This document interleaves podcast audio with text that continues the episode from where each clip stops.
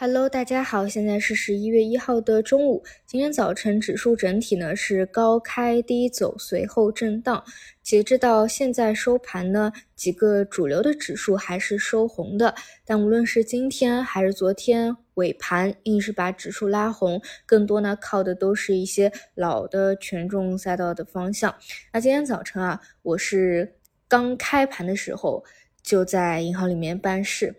那么我就看竞价什么呢？我其实竞价就会看贵州茅台啊。那我觉得比较呃，就是能够去预期啊。今天早晨有一波高开低走的，就是竟然把茅台都去竞价顶板了啊。这个就是开的太高就会有问题啊。就是其实这种就是人心嘛。你说啊，它确实是有利润的一个提高啊，确实是涨价了，确实是实打实的一个利好。但是你开的太高了，你。哪怕量化可能不在里面扎堆，但是北向资金外资啊，可能有一部分大的资金，它本来就没有说预期要有多高的一个收益，可能达到它的一个收益，也会有资金想要去卖啊。总之呢，就顶太高，那自然你可以去预期得到的就是一个。高开低走啊，那么在高开低走完以后，再去看看市场的一个情况，整体呢还是顶着这些指数，但今天呢，呃，量能还是萎缩的，然后相对来说，整个茅台的这个突发的事件啊，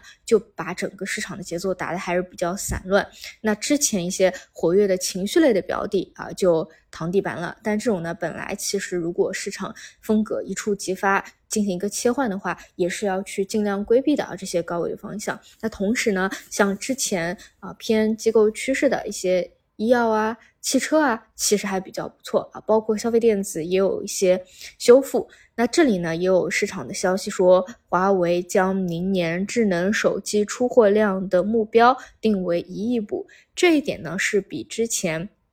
券商普遍的预期是要调高的。那其实关于消费电子，第一个呢就是调整的时间空间比较充分啊，在一个底部起来。其次呢，如果你一定要说未来上行的一个动能的话，那么就是订单量能不能够不断的增长，让大家看到一个增长空间。那么这样呢才能够保证它的延续性，否则呢只是一个修复啊，后不然呢就是一个周期的反转的一个变化。这一块呢，我个人倾向于还是都可以去看的，嗯，然后呢除除此以外呢，就是一些题材小票的方向，什么超导啊。啊，一个真人游戏啊，啊，但这种的话，我可能就没有那么关心，因为本身可能它的节奏会比较快一些。就整体来看呢，今天早盘啊，这个茅台是打乱市场节奏的。等这个影响过去以后，再走市场自身的一个节奏。我还是那个观点，就是连续超跌反弹了一波以后，啊，碰到第一个阻力位，有几天的调整，再往上延续一个反弹的波段，这个节奏是呃比较好、比较好，也比较正常、比较合理的。啊，那么多去关注一些跟指数共振的底部慢慢起来的方向吧。好的，那么我们就收盘再见。